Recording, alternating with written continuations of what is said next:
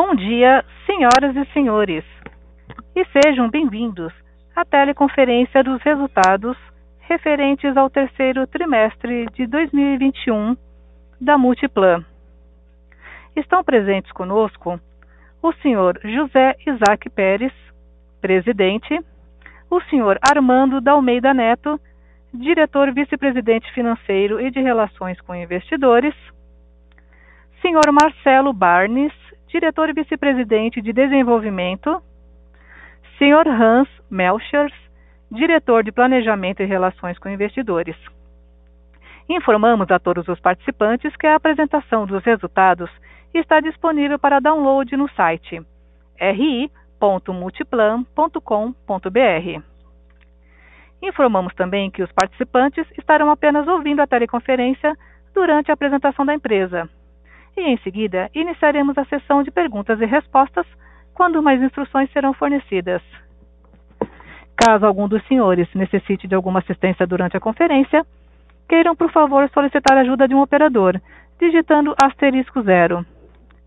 Antes de prosseguir, gostaríamos de esclarecer que eventuais declarações que possam ser feitas durante essa teleconferência relativas às perspectivas de negócios da companhia, projeções e metas operacionais e financeiras constituem-se em crenças e premissas da diretoria da Multiplan, bem como em informações atualmente disponíveis para a companhia. Considerações futuras não são garantias de desempenho e envolvem riscos, incertezas e premissas. Estas se referem a eventos futuros e, portanto, dependem de circunstâncias que podem ou não ocorrer. Investidores devem compreender que condições econômicas gerais, condições da indústria e outros fatores operacionais podem afetar os resultados futuros da empresa e podem conduzir a resultados que diferem materialmente daqueles expressos em tais considerações futuras. Esta teleconferência terá a duração de 60 minutos. Após esse período, a área de relações com investidores estará disponível no caso de eventuais dúvidas não terem sido respondidas. Gostaria agora de passar a palavra ao senhor José Isaac Pérez, presidente, que iniciará a apresentação. Por favor, senhor Pérez, pode prosseguir. Bom dia a todos, senhoras e senhores e demais presentes que estão nos assistindo é, vou iniciar a minha exposição. É mais uma vez, é, é sempre um prazer estar com vocês e eu acho que agora num momento muito especial da Multiplan, né? Nós passamos dois anos de crise quando muitos dos shopping centers foram fechados por mais de seis meses e reaberto com restrições. Contudo, a Multiplan apresenta agora, neste trimestre, resultados que demonstram a nossa força, a força da nossa empresa e da trajetória. Bom, primeiro vamos comemorar aqui que o Barra Shop completou 40 anos, mostrando força e capacidade, se renovando permanentemente.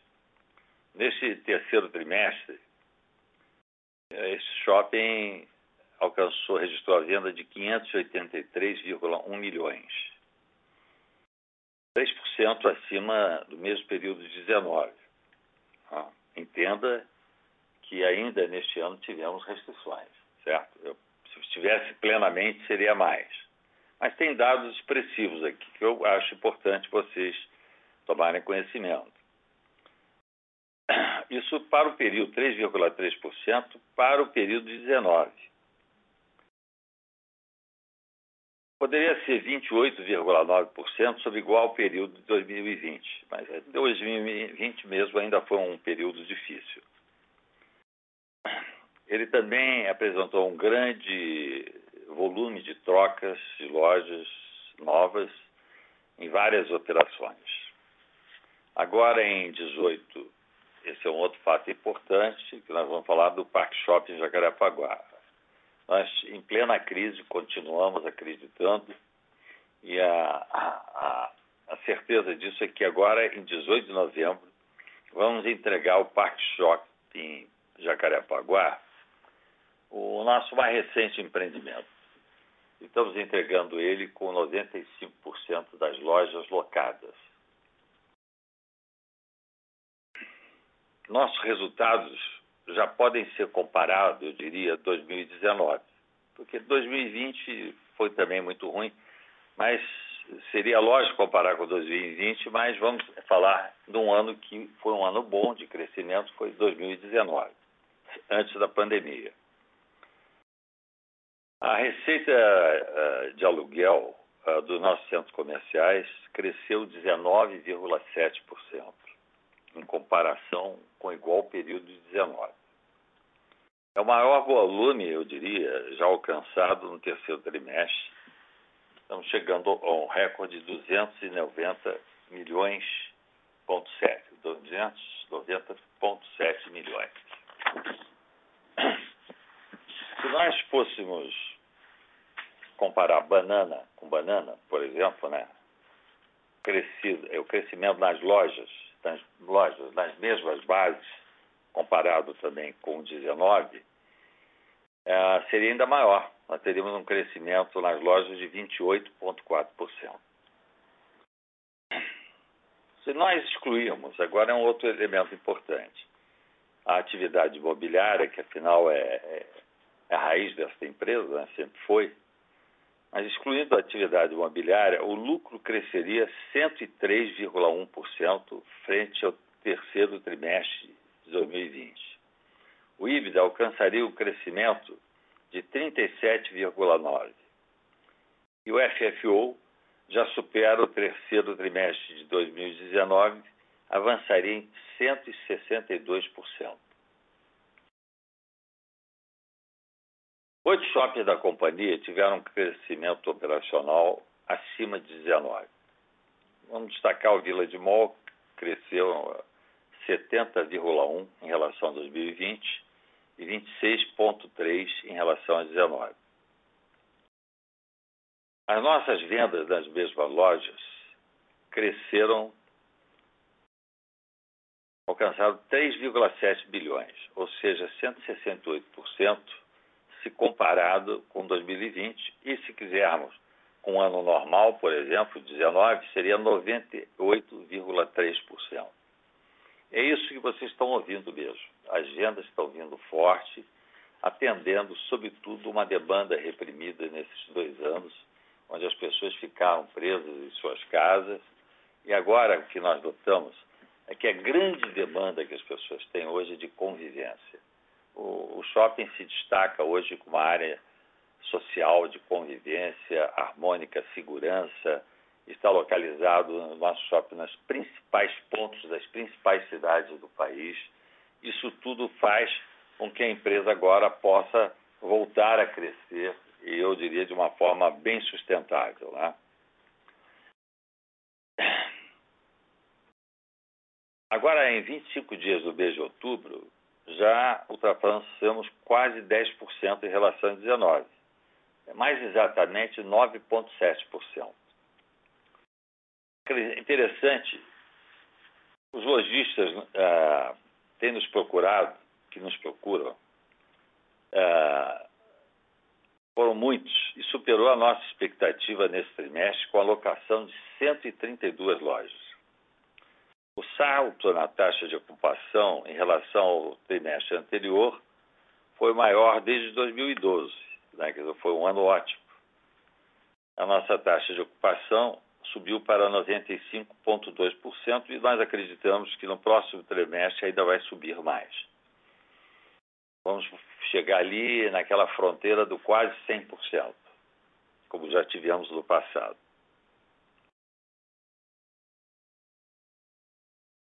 A taxa de ocupação nossa, já falei de 95, mas é importante é, notar também que muitas dessas lojas que têm vindo para o shopping vêm do mundo digital.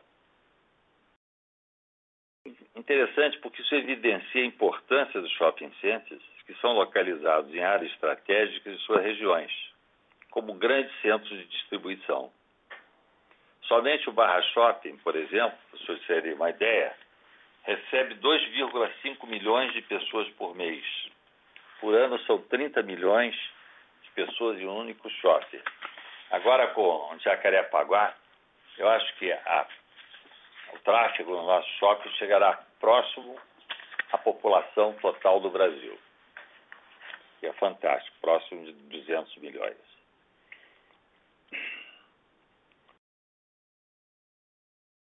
É, praticamente o, o, o fluxo nosso, de, de tráfego no nosso shopping está igual a 19, mesmo não funcionando plenamente.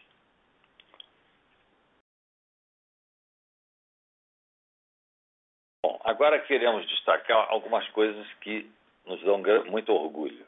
São as nossas inovações. Nós sempre estamos nos adaptando ao momento e às necessidades da população, sempre.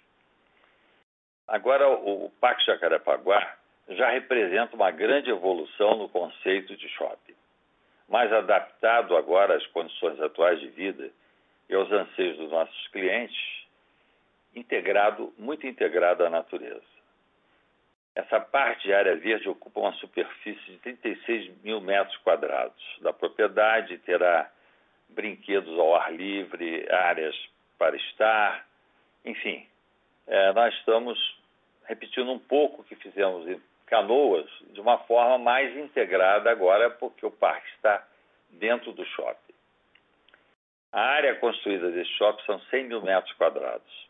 E eu acredito que Parque Shopping Jacarepaguá será um dos shoppings mais impactantes já construído em nosso país e servirá como padrão a ser conquistado pelos novos shopping centers. Do outro lado, não menos importante, vocês verem a nossa ação tem um sentido social muito forte. Né?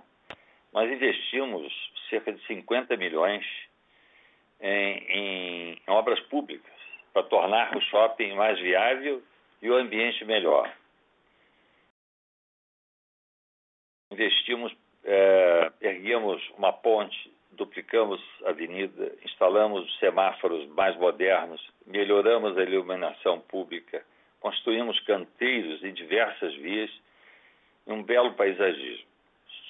Sobre a questão social, eu destaco aqui que este shopping vai gerar 4 mil empregos diretos e outros 4 mil indiretos.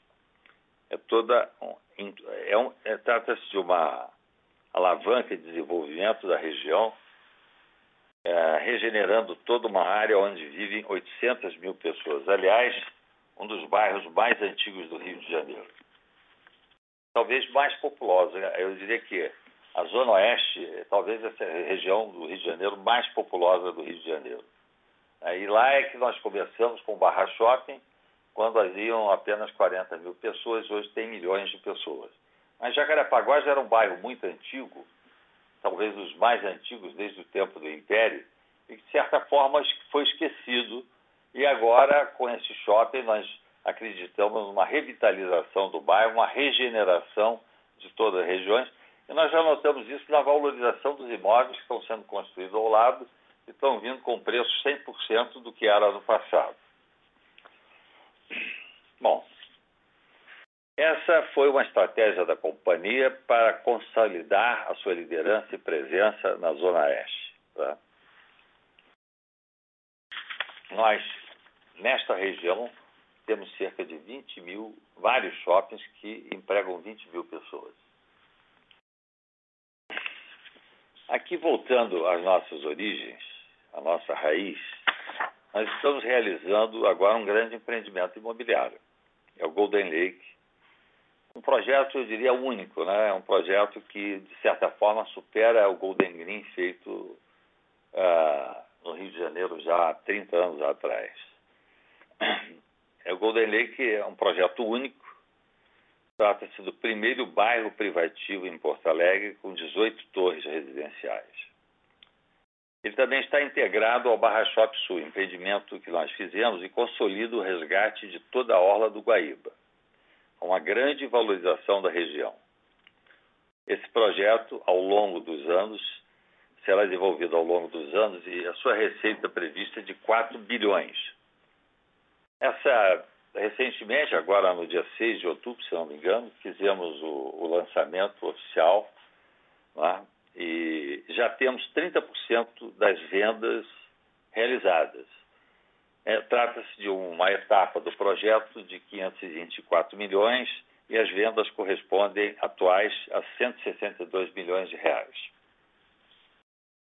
Nós sempre estamos nos adaptando às novas demandas dos consumidores e esse é um processo contínuo e permanente em, em todos os nossos empreendimentos, residenciais ou comerciais.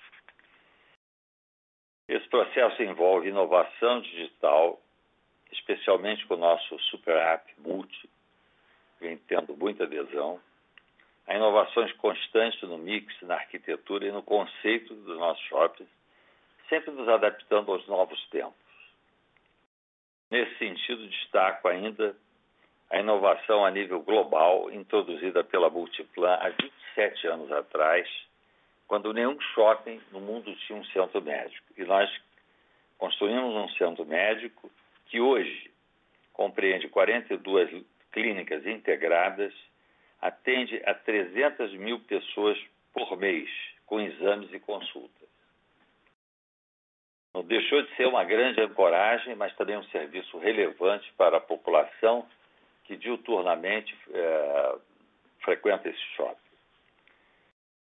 Mais uma vez, consciente do sofrimento pós-pandêmico, com a população em busca de apoio psicológico, estamos experimentando agora um novo conceito pioneiro a nível internacional. Vamos inaugurar em 18 de novembro no Ribeirão Shopping o primeiro centro de gestão das emoções em um shopping center. Em, em, é, é o Multicer. Ele foi desenvolvido em parceria com o renomado psiquiatra Augusto Cury, isto vem tornar a nossa psicoterapia mais acessível à população, facilitando a abordagem nessa carente questão social, principalmente pós-pandemia. Durante muitos anos, nós demos muita atenção ao ambiente, ao bom atendimento, oferecendo produtos, serviços, lazer. Tratamos do prazer, da matéria, da diversão, mas agora acreditamos que possamos cuidar de uma questão tão subjetiva e fundamentalmente, eu diria, essencial, que é a alma do ser humano. É um projeto, naturalmente, um projeto piloto, que esperamos poder estender a todos os outros shoppings da companhia, eh, reforçando o compromisso da Multiplan com a população e o seu bem-estar social. Tá? É, os senhores estão convidados, dia 11 de novembro, a conhecer no Ribeirão Shopping esse único experimento no mundo em trazer a psicoterapia para uma questão mais acessível, mais social. Os nossos shoppings sempre vieram para ficar.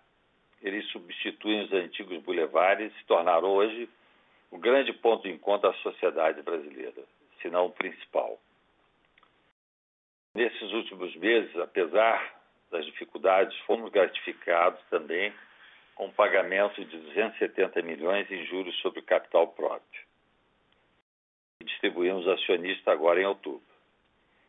Nós estamos confiantes no nosso crescimento, com base na qualidade, inovação, estar sempre à frente do tempo.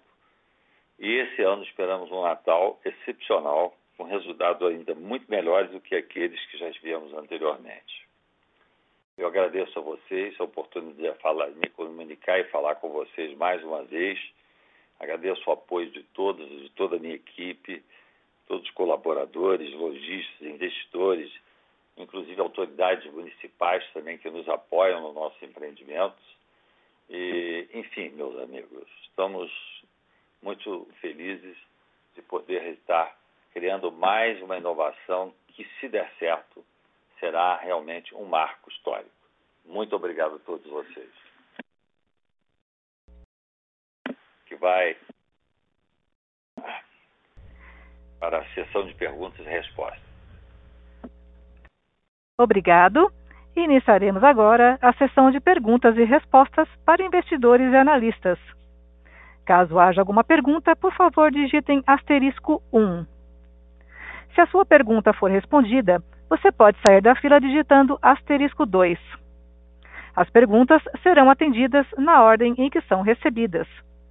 Solicitamos a gentileza de tirarem o fone do gancho ao efetuarem a pergunta. Dessa forma, uma ótima qualidade de som será oferecida. Por favor, aguardem enquanto coletamos as perguntas.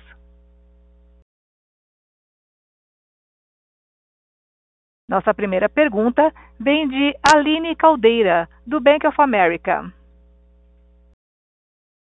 Bom dia, pessoal. Tudo bem? Parabéns aí pelo resultado. Obrigada por pegar minha pergunta. Um pouquinho sobre custo de ocupação, né? É, desde o começo da pandemia, vocês têm operado com nível de condomínio, mais fundo de promoção no custo de ocupação melhor, que, é menor, que acaba deixando mais é, no terceiro TRI agora vocês voltaram a cobrar mais fundos de promoção, até preparando para as campanhas de Natal, e os shoppings operaram aí quase, quase 100% do horário normal. Tratar esse nível de custo de condomínio mais fundo de promoção no custo de ocupação como um novo nível normal para a companhia ou ainda não?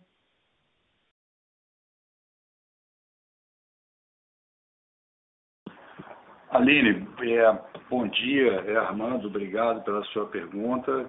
É, eu não tenho dúvida que muitas das eficiências que foram adotadas ao longo de 2020, elas vão permanecer e vão ter um efeito muito positivo. Nós estamos ainda trabalhando em vários projetos é, que trazem melhorias, eficiência, uso de sistemas, e com isso a gente espera conseguir manter uma redução é, no encargo comum por um período é, maior, mais longo, né, permanente, em muitos casos.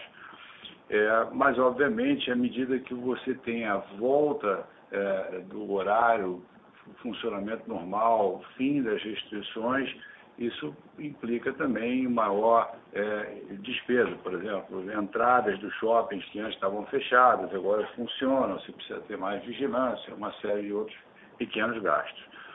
Mas, ao longo do tempo, o que nós esperamos ver é uma eficiência condominial, sim. Espero que tenha respondido para você. Perfeito, ficou claro sim, obrigada.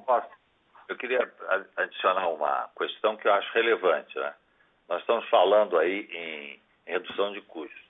É importante, talvez o Marcelo Barnes possa responder melhor, que nós estamos aproveitando agora esse empreendimento, estamos instalando placas fotovoltaicas no shopping que reduzirão ah, expressivamente o custo do condomínio. E outras questões técnicas que vêm sendo acrescentadas no sentido de reduzir custos de operação.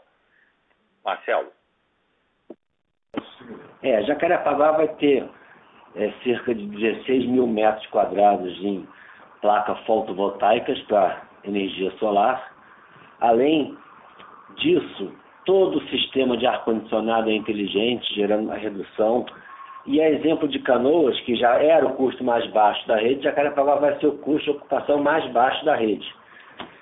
E a gente também conseguiu diversas boas negociações durante o período de pandemia e todos os nossos shoppings hoje se encontram no mercado livre de energia, que tem uma tarifa muito mais reduzida e ela é fixa ao longo de no longo prazo. Então a gente está beneficiando isso também e consegue reduzir os custos operacionais. Se você quiser, a gente pode, vou passar para o Hans uma listagem de todas as sinergias, de todas as os investimentos que fizemos nos nossos últimos shoppings para conseguir alcançar essa redução é, condominial. Até acrescentando, né, Marcelo, que muitos desses investimentos eles estão, são também sustentáveis sob o aspecto ambiental, né, trazendo não só uma sustentabilidade econômica, mas também é, ambiental. Vila de Mal, né? Vila de Mal tem uma usina solar específica para ele para atender e diminuir o custo condominial. Obrigado, Aline. Pessoal, obrigada. A próxima pergunta é de Alex Ferraz, do Itaú BBA. É, bom dia, Dr. Pérez, Armando, obrigado aqui pela apresentação. Eu tenho duas perguntas. A primeira aqui ligada com, com essa pergunta da Aline, né, mas mais especificamente em relação a essa, essa boca de jacaré aqui, né, que a gente chama entre, entre o Same Store Rent e Same Store Sales, né, Same Store Rent bem forte aqui comparado com 19, Same Store Sales já em termos positivos aqui também, né, mas ainda abaixo do Same Store Rent, só que na combinação como um todo o custo de ocupação continuou confortável, né, na adimplência também, entender que se, na conversa que vocês têm com os lojistas, né, mais especificamente, para continuar passando esse aluguel, é, é, é, eles também já estão incorporando uma recuperação mais forte das vendas, ou seja, eles estão esperando que o Same Store Sales acelere mais para continuar tendo esse repasse, né? Como é que tem sido essas conversas com os lojistas? É, e, e, a segunda pergunta é em relação ao turnover, né? A gente tem visto um turnover, já não é nesse TRI, né? Mas um, um turnover bem forte. E também, assim, tem muito apetite por novas áreas e saída. Queria ver para frente se essa esteira aqui, né, de, de, devoluções aqui, de lojistas que se machucaram, tem de cair, né? Ou seja, se a gente deveria esperar até que a ocupação recuperasse mais rápido nos próximos tris, como é que vocês estão vendo aqui essa questão? Alex, bom dia, Armando, mais uma vez. É, começar pelo turnover, é, nós ficamos felizes de ver esse turnover tão elevado. Se você olhar a níveis históricos e anualizados, nós estamos ali com um turnover na casa de 8%. Eu me lembro os dias que o turnover era entre 2% e 3%. Dias não, muitos anos que o turnover era muito mais baixo. E por que, que eu fico feliz de ver um turnover desse sentido? Primeiro, porque mostra uma forte atividade comercial mostra um vigor do varejo, a procura por espaços e a procura por bons pontos. Pontos em propriedades, como nós temos no nosso portfólio, que trazem um tráfego grande de consumidores. O Topelli já, já comentou agora há pouco sobre o número de consumidores, inclusive crescendo com a abertura de Jacarepaguá. Né? Então, é, e, e, um consumidor qualificado, a loja qualificada no sentido da operação que tem, né? faz sentido com a loja que tem. Então, o Know Your Client dos bancos né, no shopping center. Então, é, isso, isso nos deixa é, muito é, é otimistas para frente, principalmente porque você poderia é, ter até uma redução maior dessa vacância se não fosse simplesmente você estar tá olhando as melhores operações e há um, um aluguel né, que seja condizente com as propriedades que nós temos. Não é simplesmente ocupar o espaço e dizer que a sua vacância está muito menor, é ocupar o espaço com uma operação é, que seja, são as, as melhores operações para aquele ponto, né, e com um aluguel do nosso portfólio. E aí isso encaixa na primeira parte da sua pergunta sobre a diferença entre o aluguel na mesma loja e o aluguel na mesma área, é, desculpa, aluguel é, na, e vendas nas mesmas, nas mesmas áreas ao longo do tempo. Né? Nós vivemos um processo atípico é, de uma defasagem maior, uma aceleração da inflação, também um processo atípico de conviver com um número de descontos, com valores de descontos que não eram comuns ao longo dos anos no nosso portfólio e que vem se reduzindo com a normalidade, com a volta da operação. Então, a gente entende isso como, como um fator pontual. Quando você olha as vendas é, e vê, por exemplo, o número de outubro até o dia 25 de outubro, que nós apresentamos, um crescimento de quase 10%, é, você vê ali que tem shoppings dentro do portfólio que tem, apresenta um crescimento de cerca de 30%, né, e a média ficou em quase 10%.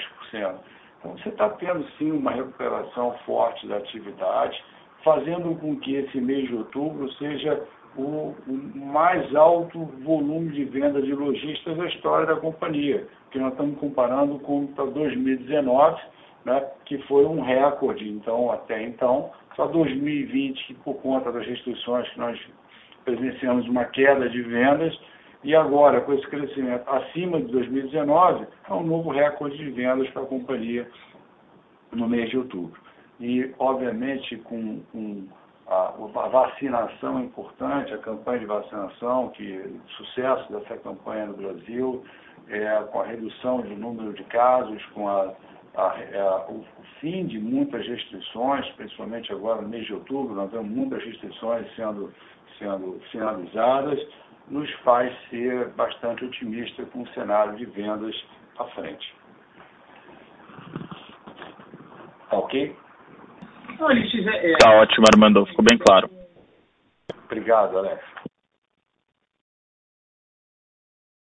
A próxima pergunta é de Elvis Credendio, do BTG Pactual.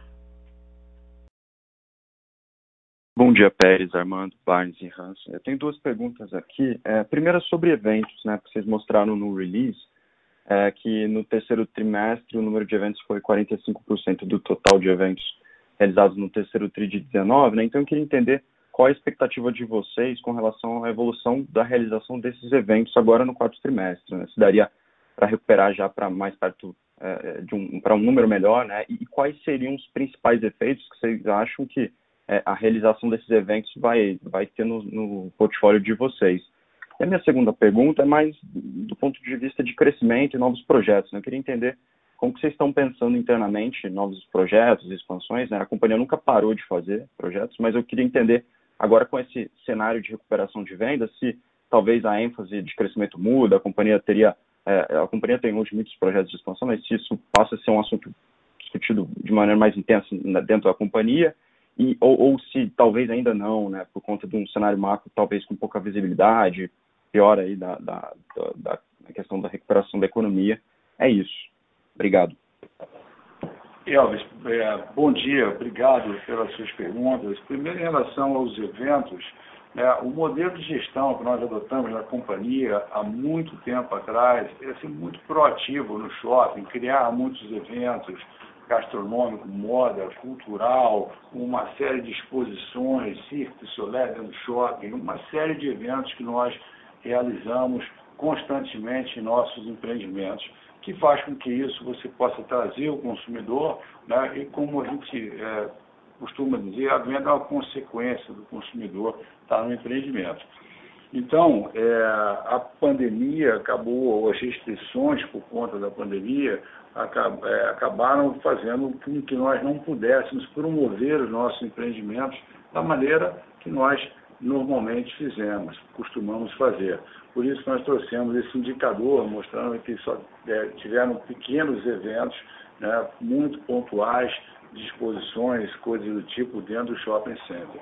Então, de novo, vemos como um, um, um alavancador né, de tráfego, consequentemente, expectativa de vendas com isso, é, de poder promover mais o shopping, de poder promover mais eventos dentro dos nossos empreendimentos que nós fazemos isso não só diretamente, muitas vezes usando o aplicativo Multi né, para poder facilitar a troca de notas, campanhas, coisas é, do tipo. Em relação a novos projetos, e, e se falou muito bem, a companhia não parou, né? e isso me admira na companhia. É, nós podemos diminuir a velocidade, mas não a vontade de fazer, realizar novos projetos que abrir é, o Parque Jacarepaguá, agora no dia 18 de novembro, o doutor Pérez já falou bastante ali do shopping, mas nos deixa muito orgulhosos, né? mesmo num momento tão é, de teste tão duro como foi no ano passado, no primeiro semestre desse ano, nós estamos aqui entregando o nosso vigésimo shopping center com 95% já de área já pré-locada, é um conceito muito moderno, é, como o Dr. Pérez fala sempre, nosso melhor empreendimento, onde a gente concentra toda a experiência desses quase 50 anos da companhia. Então isso nos faz já olhar para frente, né? apesar daquela correria desses últimos dias da abertura do shopping, nós também temos trabalhado, dedicado para novos projetos. É o caso da expansão do Parque Shopping Vale em Curitiba, empreendimento que vai muito bem, com alta taxa de ocupação, crescendo, demandando por espaço, demandando por novas operações, maneira de requalificar o shopping ainda mais, fazer o shopping ainda melhor com essa expansão, que vai agregar importantes operações de serviços, de lazer, nos quase 15 mil metros quadrados de ABL que serão acrescentados. Armando, só para lembrar, o centro médico já se encontra 100% locado e as lojas já estão 30% locadas. Perfeito. E a gente já reiniciou ah, as obras da expansão do Barigui. Tá? Perfeito, Marcelo. Bom ponto. E além disso, Elvis, nós estamos já também fazendo a expansão do Diamond Mall, fazendo um novo piso no empreendimento. De novo, é, requalificando, trazendo novas operações, é, deixando o shopping é, que está ali no coração de Belo Horizonte ainda mais forte. E estamos trabalhando aqui já em vários outros projetos, várias outras expansões, que quando você soma todo esse potencial, e se você olhar nos nossos relatórios de trimestres anteriores, tem alguns que mostram todo esse potencial de expansão, é, são, são vários shoppings ali. Eu acho que está né? no forno agora, mano, só para terminar, que a gente já vem há muitos anos tentando aprovar a expansão do Morumbi Shopping, né? Então, o Morumbi Shopping tem uma expansão aprovada, que a gente está finalizando os projetos, a gente deve implementar ano que vem. É a nossa ideia também. É, você vê, um shopping é, é, com o Morumbi, um, um shopping que cresce tão tão forte numa região que envolve tanto, um vetor de crescimento na cidade de São Paulo, é um dos vetores né, de crescimento em São Paulo, e que nós temos a, a capacidade de fazer, realizar ali uma nova expansão, de novo, aumentando ainda mais a capacidade do shopping uh, em termos de mix, em termos de, de, de serviços e de entretenimento. Um comentário, doutor Pérez? É, não, eu, eu só queria acrescentar o fato que nessa minha experiência de vida de 50 e muitos anos como empresário lá, é, aliás, eu nunca tive um emprego, então tive que arranjar um emprego para mim mesmo, certo? Mas o que eu quero dizer a vocês é o seguinte: é, o Brasil é assim mesmo, viu? Quem quem é, ficar preocupado com a crise nunca vai fazer nada, porque a cada cinco anos, eu me lembro, o Brasil sempre teve uma crise. É, é, é, é crise, crise, sobe e desce, sobe e desce, com uma frequência maior do que em outros países mais estáveis. Né? Então, o Brasil em si é uma escola para grandes profissionais. Por exemplo, nós acabamos aí um empreendimento meu particular, não tem nada a ver com isso, de entregar em Miami um, um empreendimento fantástico, 100% vendido, entendeu? E, e, e, lógico, apesar de não estar lá, não vivo lá, eu vivo no Rio de Janeiro, no Brasil, amo o Brasil, luto pelo Brasil, mas é, é muito bom que todas as intervenções que nós tivemos no exterior, ainda a própria Multiplan, mas demos certo, mesmo em Portugal, quando nós construímos o Cascais Shopping, que é um shopping pioneiro, já não está mais na nossa lista aqui, porque num determinado momento nós tivemos que vender para pagar dívidas. Né? A dívida naquela época crescia 100, 150, 200% ao ano. Né?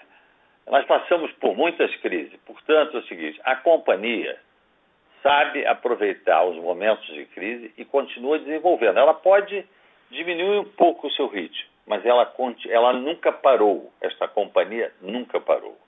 E vai continuar assim pelos próximos anos. Muito obrigado. Aproveitar até, Pérez, para falar um outro braço nosso importante, que, que foi o início da companhia né, de incorporação imobiliária. Então, o lançamento do, do Golden Lake agora em outubro ele retoma uma atividade imobiliária para a companhia, que o último lançamento que a gente fez, se eu não me engano, foi em 2011 ou 2012, não me recordo agora, que foi o próprio Porto Alegre, né, duas torres, uma comercial, Diamond Tower, e uma residencial, que chamava Residência Lac, que estão integradas ao Barra Shopping Sul. Então, é 2011, estão me confirmando aqui. E agora nós estamos fazendo, é, lançando um novo projeto, que o Topé já mencionou, a grandeza do projeto, um novo bairro, um novo estilo de vida em Porto Alegre. Então, a companhia não parou no braço de propriedades, via é, novos shoppings, expansão de shoppings e também ainda acrescentando a parte de corporação imobiliária. Eu quero dizer que este é o maior projeto imobiliário já realizado pela nossa companhia e não sei se talvez no Brasil. Mas o empreendimento vai ser feito da noite para o dia, ele vai ser feito ao longo dos anos. É? É, nós somos muito conscientes de que não podemos nos endividar demais, perfeito? Então, nós vamos crescendo, avançando com uma certa ousadia, sempre ousadia, porque quem não, quem não ousa não faz nada, entendeu? Mas conscientes de que o caixa é Deus, né? É só observação. Tá ótimo. É, Dr. Pérez, Armando Barnes, obrigado pelas respostas. Obrigado você, Elcio.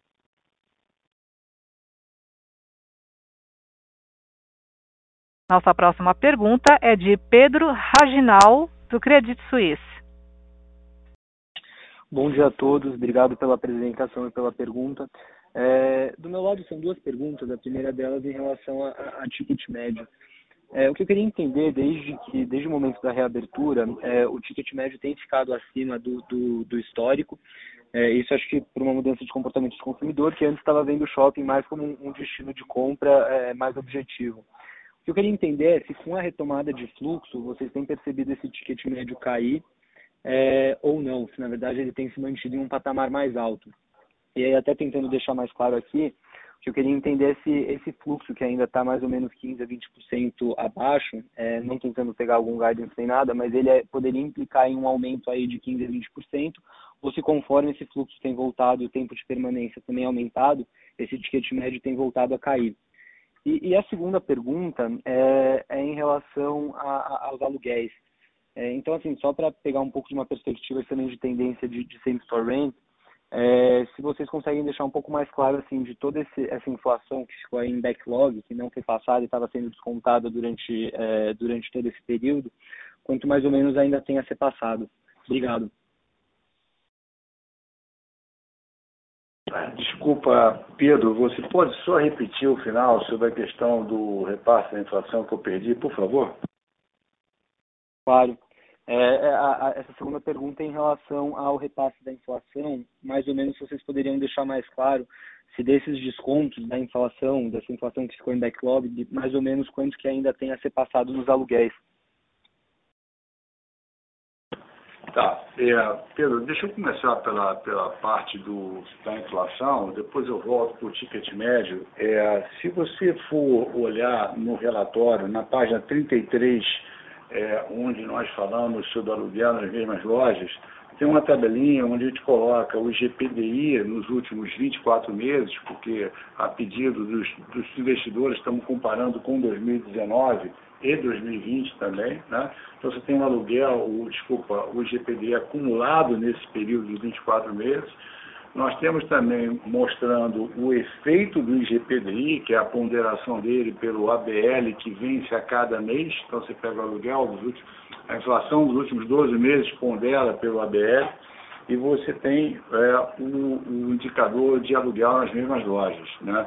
Então, você, ao notar nessa tabela, você vai ver que o indicador de aluguel na mesma loja ele está abaixo da inflação, abaixo ainda do, do ajuste do efeito do ajuste pelo IGPDI, o que comprova a política de descontos, que comprova a visão da companhia de ter ajudado os lojistas a atravessar essa fase de desafio é, que foi. Né? O que nós já indicamos no passado, e os números comprovam isso, é que gradualmente, com a retomada, nós temos reduzido esses descontos, que eram pontuais por conta da, da pandemia, então, aos poucos está sendo retomado. Da mesma forma que a gente vê o próprio indicador é, do IGPDI, aí eu vou usar aqui um pequeno desvio, falar do IGPM, que hoje mesmo teve uma, um número que saiu, ponto 64, quer dizer, aos poucos vai se ajustando das distorções que foram criadas. Em relação ao ticket médio, eu só fiquei na dúvida da maneira que você calcula. Como você perguntou ali, parecia que você estava ponderando também é, pelo horário, eu não fiquei só certo como se calcula o ticket médio. De uma maneira muito simples, o ticket médio ele aumentaria pelo próprio crescimento de vendas, né, é, ponderado pelo, pelo, pelo tráfego também. Agora, é, a permanência, na, na minha opinião, é, que já voltou praticamente a nível de 2019, permanece por mais de uma hora no shopping center, o que é muito bom, é, eu acho que ela tende a ajudar esse ticket médio, porque as pessoas estão ali passando mais tempo, porque elas estão indo para outras atividades, vão ao cinema, vão ao teatro, vão numa, numa exposição, vão almoçar, jantar, enfim, é, passa mais tempo numa consulta médica e com isso gera também a compra por estaria, usando aquele shopping center como um grande, é, uma solução para o dia a dia, né, para as necessidades do dia a dia.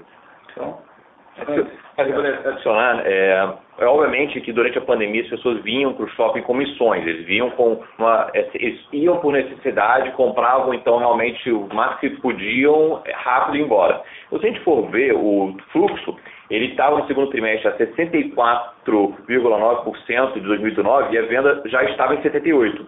Agora, no terceiro trimestre, o fluxo está em 80% e a venda já chegou a 100%.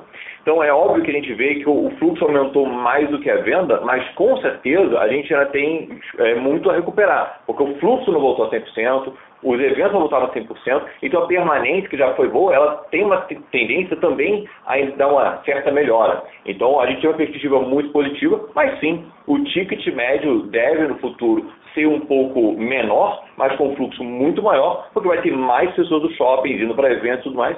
Mas, como no final da história, a venda tem uma tendência a crescer, como a gente viu em outubro, já 10% acima. Está bem claro. Obrigado a todos e bom dia.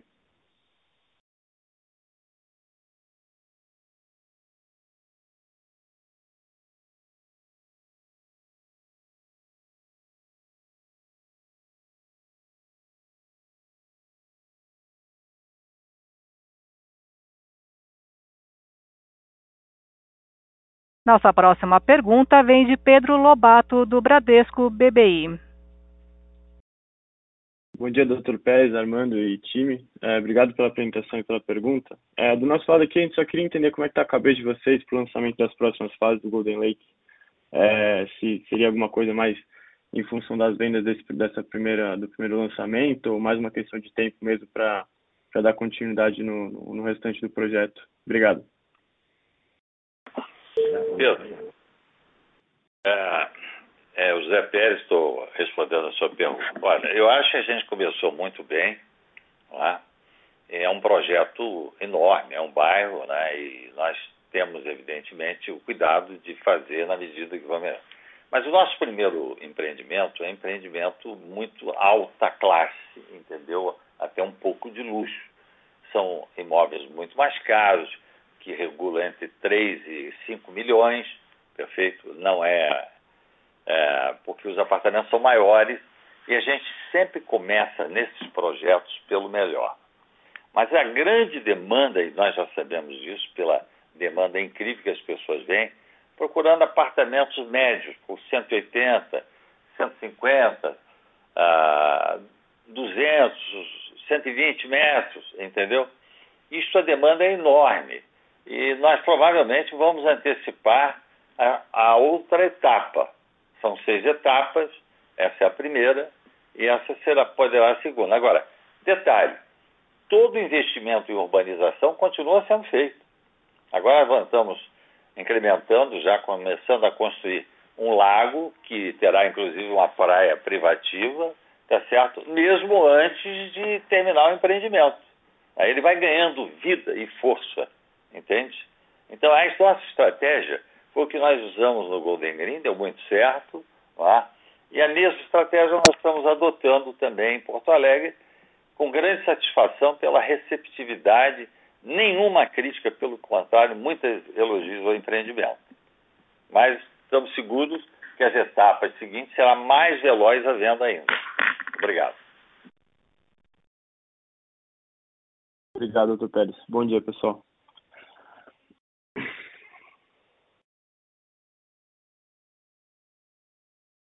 A próxima pergunta é de André Mazzini, do Citibank.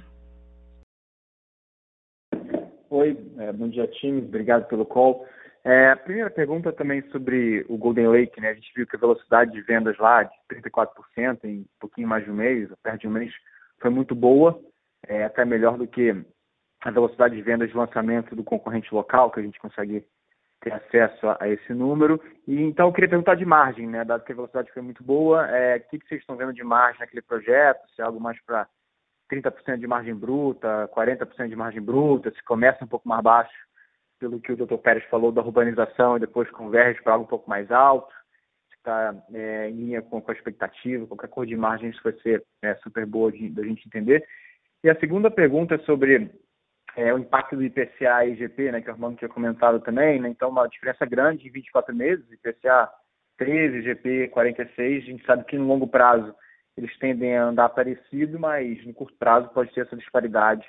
Nesse caso aqui foi o câmbio, provavelmente. Né? Então, se essa disparidade é o que explica, de fato, custo de ocupação um pouco alto para o terceiro T, agora que a gente viu, e o spread de same-store sales e same-store rent, que também foi comentado antes, e assim, no, contrafactual, se tivesse sido parecido, PCA e GP, cuja ocupação estaria mais baixo e o same store sales estaria mais próximo do same store rent, né, dado que eles tendem a andar juntos né, no longo prazo, é, essas coisas deveriam normalizar também, olhando para frente. Obrigado. André. Alô. É, eu, eu, vou responder aqui rapidamente sobre a questão imobiliária que ele perguntou isso. Não. Aqui eu estou. Um, minuto só, André, sabe por quê? Eu estou em São Paulo, a nossa turma está lá no Rio, entendeu? Então eu estou aqui, estou olhando eles lá na tela. Eles às vezes mas caiu lá a, conexão.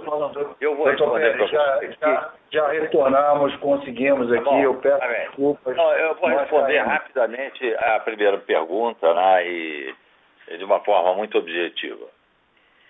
A, a margem nossa é boa, eu posso te dizer.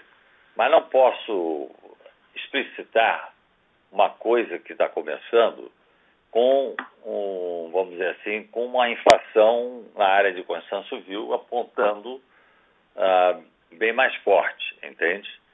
Uh, o que nós vemos hoje é o seguinte: o que esses projetos prometem, geralmente, é uma valorização muito acima do dólar.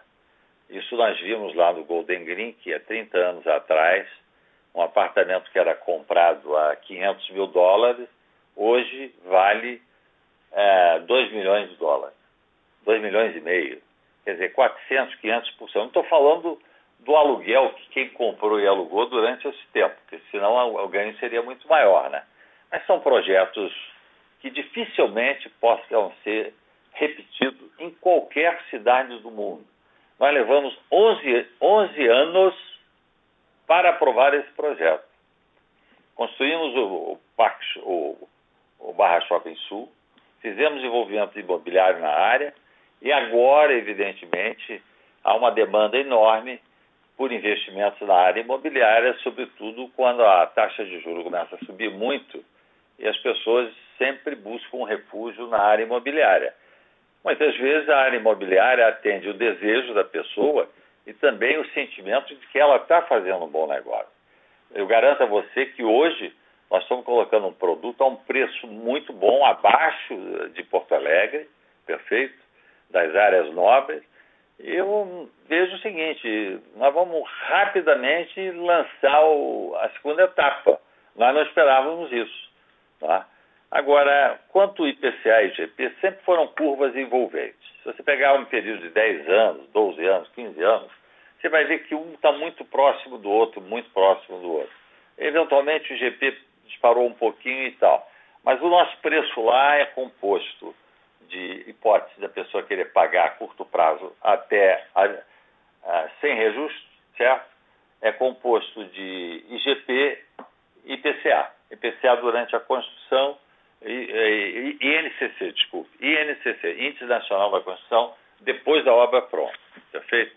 E o investimento durante a construção é pequeno e nós sabemos que esse pequeno investimento que ele faz durante a construção, certamente quando estiver pronto vai estar valendo muito mais.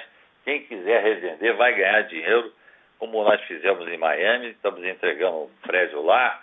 Agora, inicialmente, uh, não tinha, o mercado estava muito ruim, nós fizemos, começamos a construir mesmo com 15% vendido.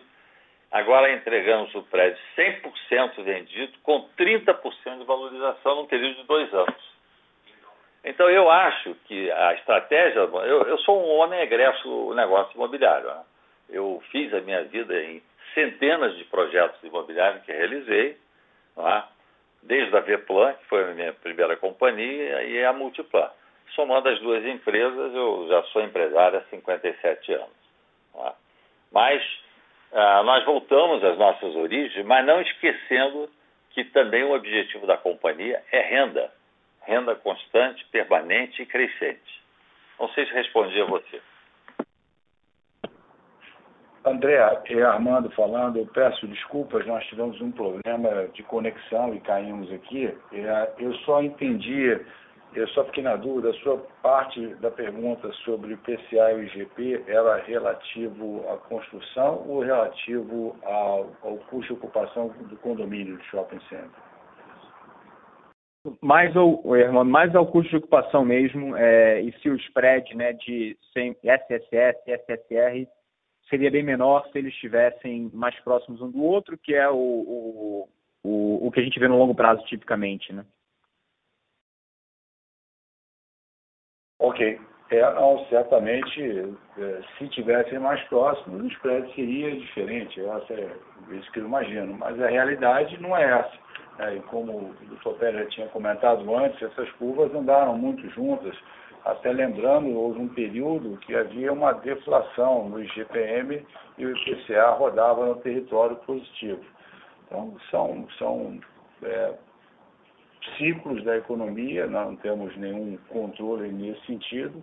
O, o que nós temos é o controle de fazer, gerir o shopping da melhor maneira possível, ajudando no crescimento de vendas de lojas via a gestão dos empreendimentos, atraindo o consumidor para dentro do shopping. Então, nós vemos esse, esse intervalo, esse gap entre same-store sales e same-store rent como, como temporário, conforme os indicadores já estão mostrando. O IPCA, nesse último mês, veio acima do que está o IGPM.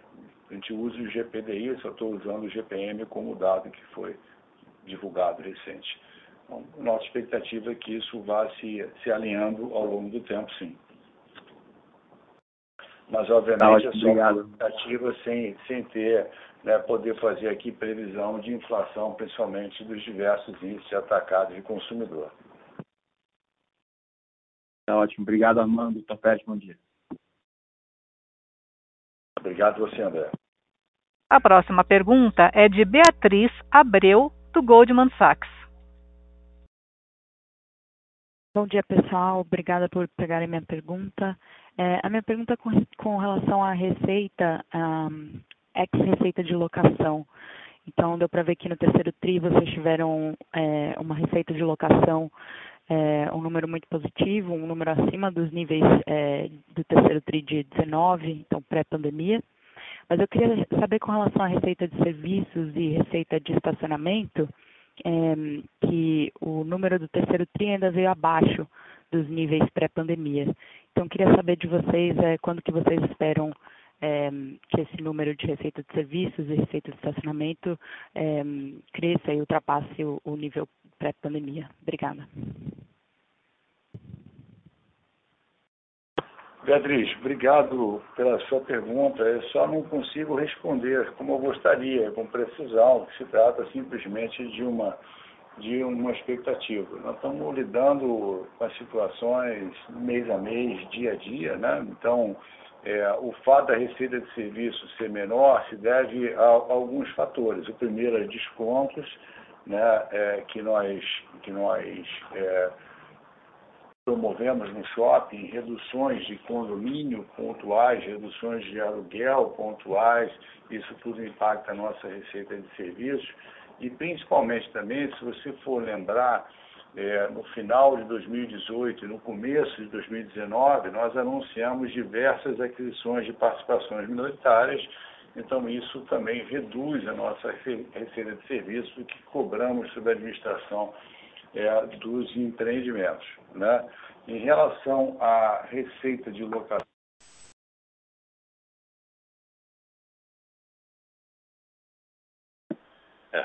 Alô? Olha, é, só um instante que o de Janeiro.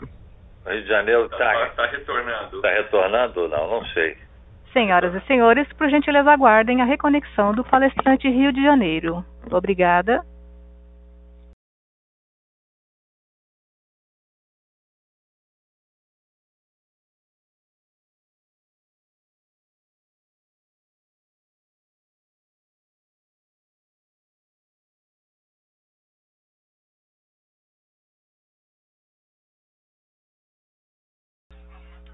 Senhoras e senhores, novamente, por gentileza, aguardem a reconexão do palestrante Rio de Janeiro.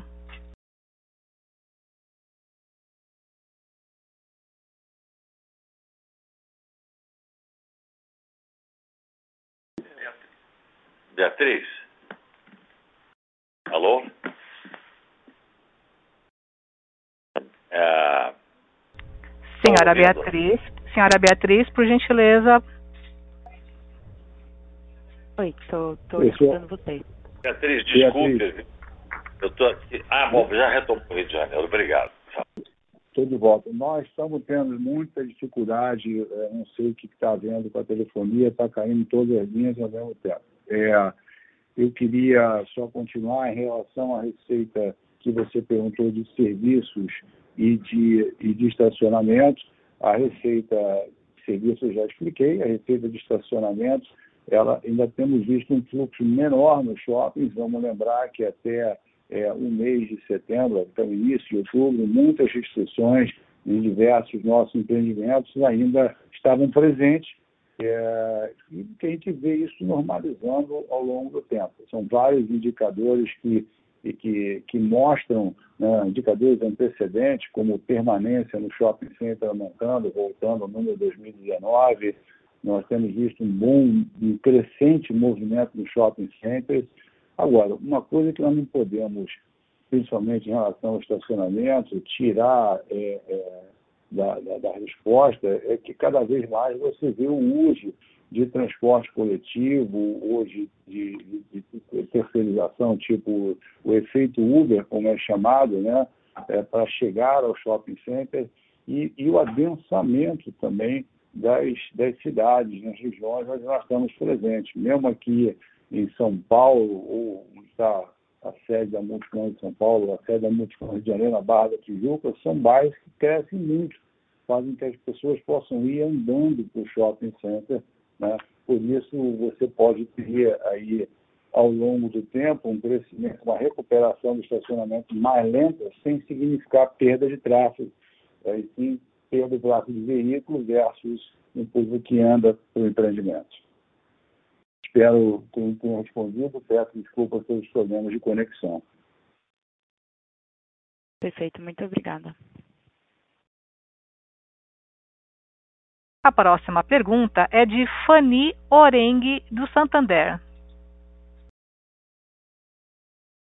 É, bom dia, pessoal. Bom dia, doutor Pérez. Bom dia, Armando. Bom dia, Hans. Bom dia, Marcelo, todo mundo aí. É, pessoal, eu tenho duas perguntas. Assim, primeiro, eu acho interessante, interessante notar que a gente está vendo uma retomada de serviços muito forte aí quando a gente olha os números do IBGE, né? Mas quando a gente abre a quebra da venda, é, apesar da venda né, já estar tá quase em patamares aí parecidos com 2019, a gente não viu essa retomada de serviços aí ao longo do terceiro trimestre, né? Então, você poderia poderiam passar um pouquinho da visão, o que, que vocês estão vendo aí ao longo do quarto tri, né? Imagino que algumas localidades estão sendo retiradas das restrições, né? Então, acho que é, essa aí é a, é a minha primeira pergunta. E, e, e segundo ponto, é, se vocês pudessem falar um pouquinho é, com relação à Vila Olímpia, né? Como é que está? Assim, eu vejo, eu trabalho na região, vejo que os escritórios da região estão começando a retomar ali na região, né, da Vila Olímpia, e queria ver como, como os lojistas estão vendo interesse ali para voltar, né? Quem, quem saiu da propriedade, para perspectivas de locação ali para o shopping. É isso. Obrigada, pessoal.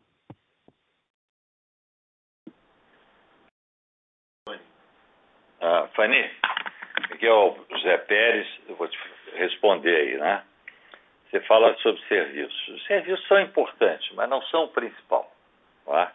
O principal realmente é a venda. Da venda, tudo uh, se, vamos supor, se deriva em outros em serviços. Né? Quando a venda vem mais forte, certamente o serviço vai vir mais forte.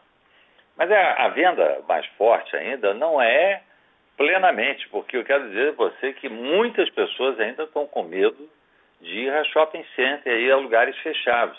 Esse trauma não passa da noite para o dia, mas graças a Deus a sociedade encontrou meios de se proteger, vacinas, etc. e tal, e está voltando do cativeiro, porque ficar preso em casa, se auto, vamos dizer assim, isolar, o isolamento, o auto-isolamento é muito sofrido, né? Por essas razões até que nós estamos iniciando agora serviço na área de psicanálise, psiquiatria, tudo dentro de shopping também, além de centros médicos. Né? Mas é, é, evidentemente que o mundo vai mudando e vai criando novas oportunidades, simplesmente por uma demanda não atendida. Aliás, muito difícil ser atendida. Agora, com relação à retomada, você fala do, do Vila Olímpia, né? O Vila Olímpia sofreu muito porque São Paulo foi completamente esvaziado os escritórios no período. Ele é, está muito no centro ali de, de, serviços lá. E as pessoas estão voltando também. E estão voltando por uma razão muito simples, né? É muito difícil, por exemplo, em determinadas companhias, você administrar uma empresa, cada um no seu quadrado em casa. E há um, um fator psicológico mais agravante, que é o tédio. As pessoas não, não começam a ficar ansiosas, engordam muito, ah, deprimidas, entendeu? Porque a nossa vida não é vive no, a gente não vive no mundo digital, a gente vive no mundo real, no mundo das coisas. Né? É uma ilusão achar que a solução digital vai desaparecer o sentimento gregário que o homem tem há milhões de anos. Há milhares, aliás, há milhões eu não posso dizer, mas os antropólogos é que falam. Então é o seguinte, nós, nosso prazer num shopping hoje é quando o shopping está cheio mesmo. Todo mundo gosta de estar no bolo. É feito baile de carnaval. Você vai baile de carnaval. Tem meia dúzia pulando, pô, ninguém, ninguém, ninguém entra no bloco. Entendeu? Então é, é, é o seguinte, nós somos, nós temos um comportamento né, muito de efeito manada. É, esse é o, o, homem, esse homem aqui que vos fala e todos da, da face da Terra. Nós não comemos digital, não fazemos amor com digital, uma série de coisas é preciso presencial. E todo mundo quer, evidentemente, voltar à vida real. É isso. Não sei se respondi a você.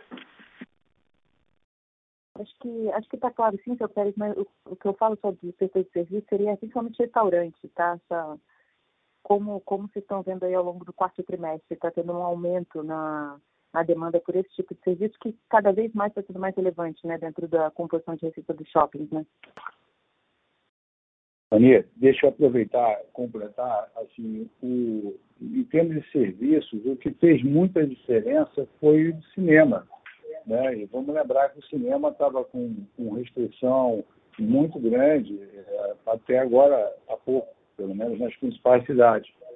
E se você olhar os serviços em relação a 2019, eles ainda caem 26%, e, de novo, chama atenção que o grande destaque aqui é cinema, mas você pega, por exemplo, a área de diversão infantil, os parques dentro dos shopping centers, estão apresentando um crescimento tremendo, mostrando o quê? Que, é, que conta da restrição em vigor que impediu o segmento de serviços de, de, de crescer mais forte. É, um outro exemplo dentro de serviços é a questão de, de pet shops, né, a loja de animais, que também apresenta um crescimento muito expressivo quando comparado tudo com 2019. Né? Um, um outro é, indicador, floristas, por exemplo, as pessoas ficando mais em casa, né, querendo mais decorar, um cuidado, o que foi mudando durante a pandemia. São destaques positivos de serviços contra 2019, mas ainda impactados pelas restrições, desculpe insistir, ainda principalmente em cima, né, em, é, predominante cinema e teatro. Se você olhar esse número serviços contra 2020, você já vai ver um forte crescimento de 67%. E aí todas as atividades debaixo de, do segmento de serviço e lazer crescendo fortemente. Então, é só uma questão das restrições e com o tempo a gente espera que vai, vai fechar essa diferença para 2019. Obrigada, Pérez. A próxima pergunta é de Jonathan Coutras, do JP Morgan. Bom dia, doutor Pérez, Armando Hansa, obrigado pelas respostas.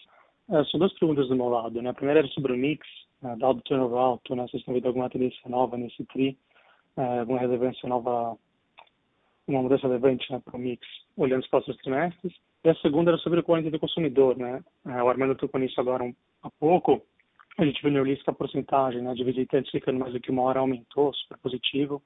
É, isso eles atribuem mais na volta do cinema, né, com, com 007, o Venom, que é, deram as telas né, recentemente, ou mais uma volta né, para o varejo estacional, talvez impulsionado pelo Dia das Crianças. Né? É, esses dois pontos. Obrigado. Jonathan, você pode repetir a primeira pergunta, por favor? A primeira parte? Não, claro. A primeira é sobre o mix né, dos varejistas. Vocês estão vendo alguma mudança relevante, né, dado o turnover mais alto dos últimos trimestres? Uma tendência? Obrigado.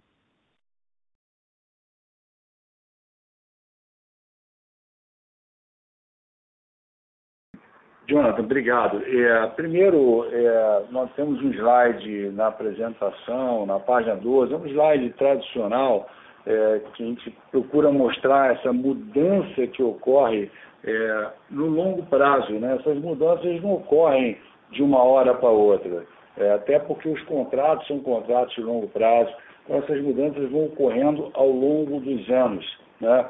E nós até acrescentamos alguns pontos nessa análise, mostrando a evolução ao longo do tempo do shopping center, que era muito mais um lugar onde você ia pela necessidade que tinha de comprar pontualmente, para a evolução onde você foi acrescentando a conveniência, a experiência, a exclusividade, eu quero ter, eu, eu, eu quero comprar, eu quero participar, eu quero viver, e principalmente um ponto que o Dr. Pérez explora sempre aqui, e nesses calls também, ele acabou de falar, do ser humano, da convivência, da necessidade das pessoas estarem juntas, se encontrarem, conversar. Né? Então, ah, não houve uma mudança radical recentemente no mix, e sim uma tendência de consumo que já vinha desde antes da pandemia, razão pelo qual o projeto que nós estamos é, executando do Parque Jacarepaguá é um projeto que havia sido concebido antes da pandemia e ele não foi modificado.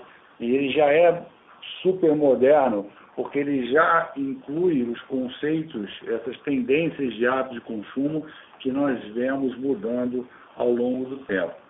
É, a segunda pergunta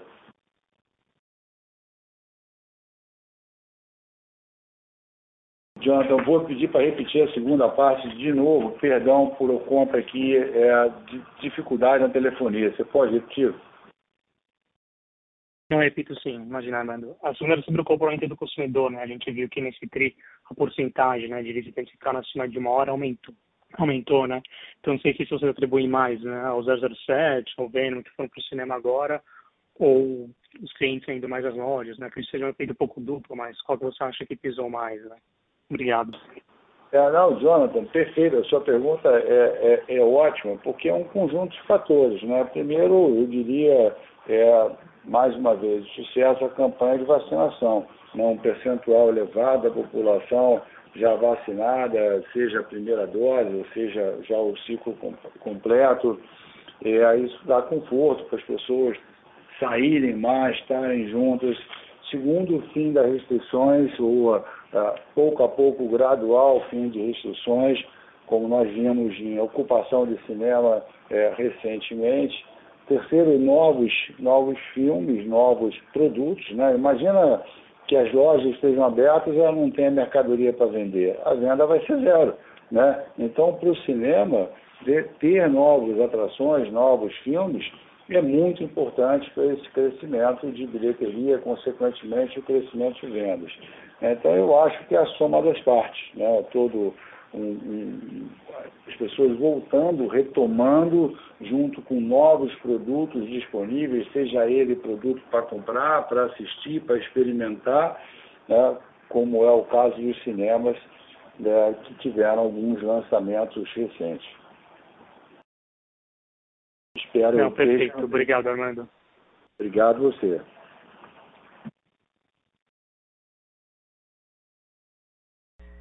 Senhoras e senhores, obrigado por todas as perguntas e interesse. Encerramos a sessão de perguntas e respostas e convidamos os participantes que ainda não tenham perguntas a contatar o Departamento de Relações com Investidores. Gostaria de passar a palavra ao senhor José Isaac Pérez para suas últimas considerações. Por favor, senhor Pérez, pode prosseguir.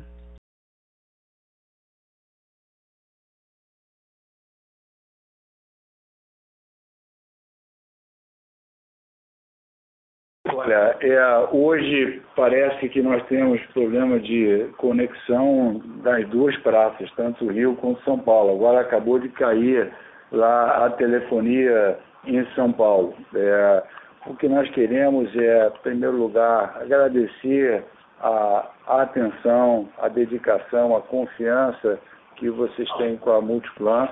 É, dizer que nós continuamos à disposição é, através da nossa área de relação com investidores para qualquer pergunta que vocês possam ter. É, como esse é o último call né, do ano, né, o próximo call agora só em 2022. Desejar um excelente final de ano para todos vocês, muita saúde, muita paz, muito sucesso e, é, uma vez mais, agradecer a confiança e a atenção. Tá muito obrigado a todos. Está ouvindo, Armando? Tá. Sim, senhor Isaac, estamos ouvindo, São Paulo. Pérez vai, vai falar.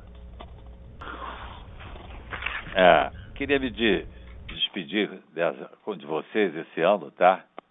Dizendo o seguinte: o que vocês viram nessa apresentação foi esforço de centenas de uh, colaboradores nossos, o esforço da sociedade, do país, para retomar a normalidade. Eu tenho certeza que a, o, o, comércio voltará com toda a força, é?